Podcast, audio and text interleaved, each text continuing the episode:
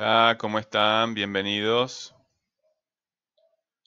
Clase 31, producción de texto. Producción quiere decir, este, producir, sí, está bien, pero decir hacer algo, ¿verdad? Algo que queda, un producto.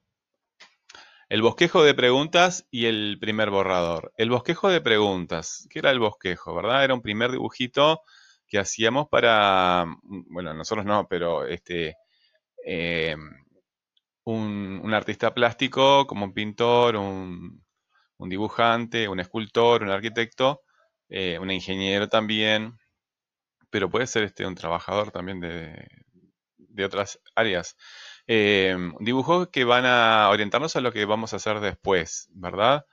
Eh, y el primer borrador ya sería una, aproximación a lo que es el texto desarrollado esta va a ser la segunda parte de lo que fue la clase, de la, fue la clase 29, ¿verdad?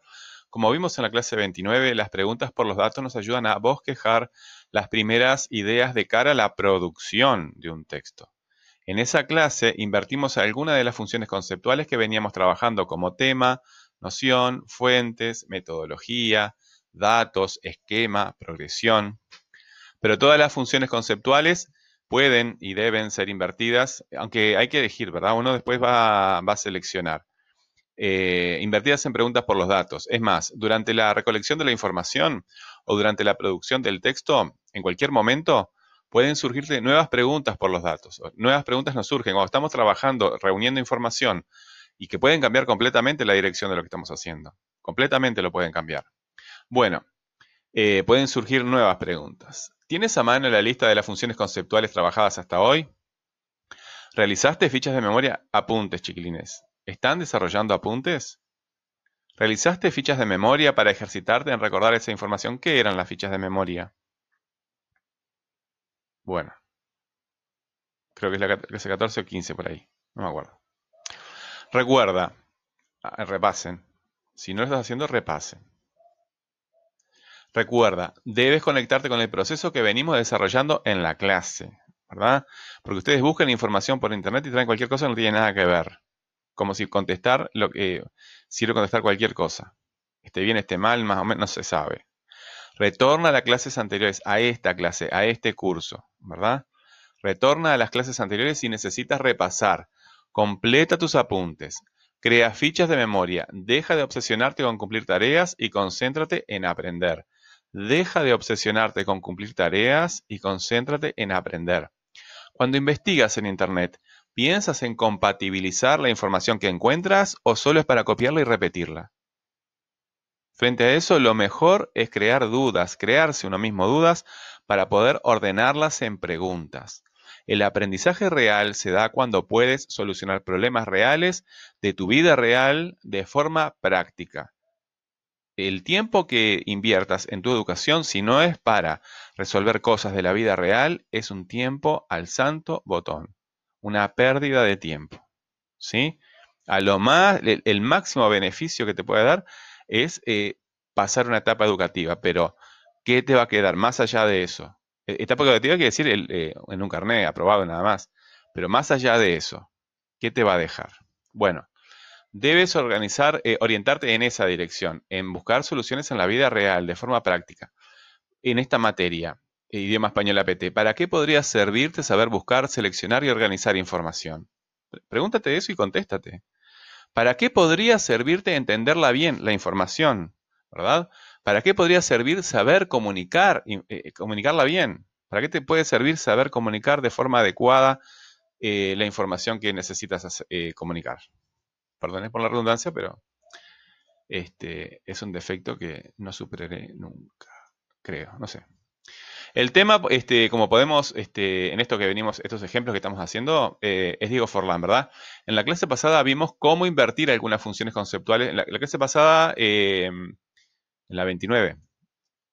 Bueno, para esto debes eh, tener presente eh, cuáles son las funciones conceptuales. Usa los apuntes.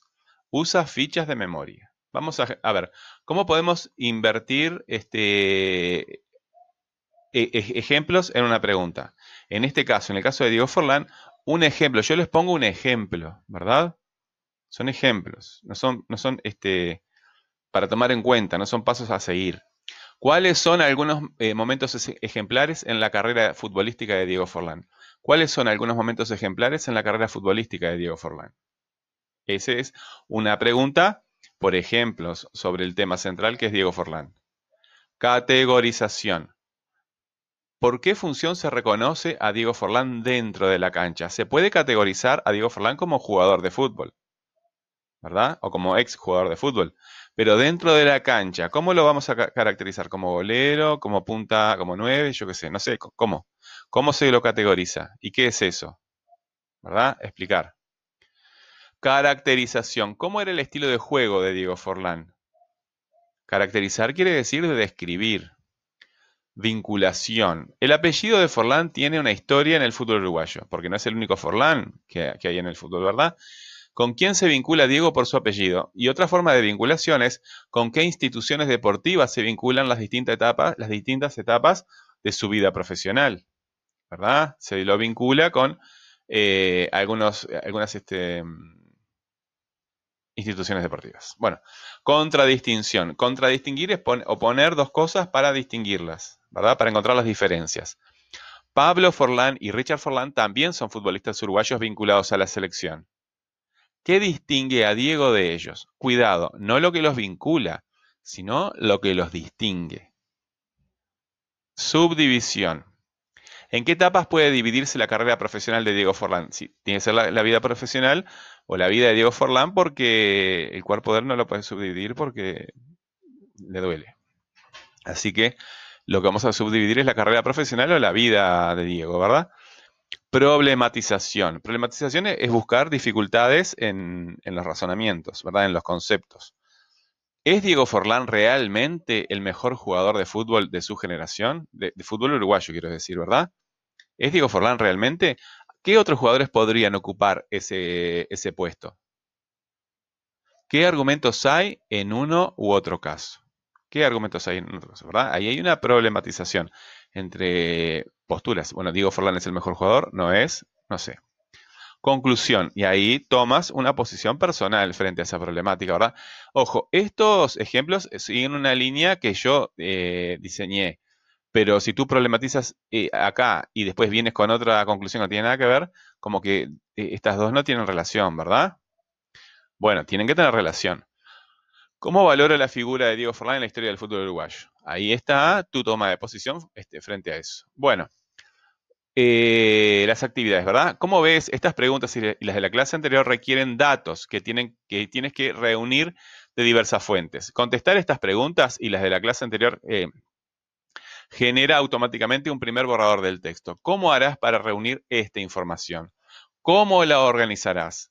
¿Qué fuentes utilizarás? Es decir, las preguntas nos ayudan a pensar en cómo vamos a producir el texto, ¿verdad? Bueno, ¿cómo harás para reunir esa información? Porque tienes las preguntas, pero no tienes la información. ¿Cómo vas a hacer? ¿Cómo la vas a organizar? Ya te he dicho, fichas de memoria. Tema, datos, fuentes. Tema, datos, fuentes. ¿Qué fuentes utilizarás? Bueno, repasa las preguntas, ¿verdad? Y estas preguntas, ¿verdad? Las preguntas que, están acá. Y el ejercicio, este, estas preguntas son mías, tú puedes hacer las tuyas. Eh, repasa las preguntas eh, de las funciones conceptuales. Todas ellas hacen referencia al tema central. ¿Qué es Diego Forlán, verdad? El, tema central es Diego Forlán.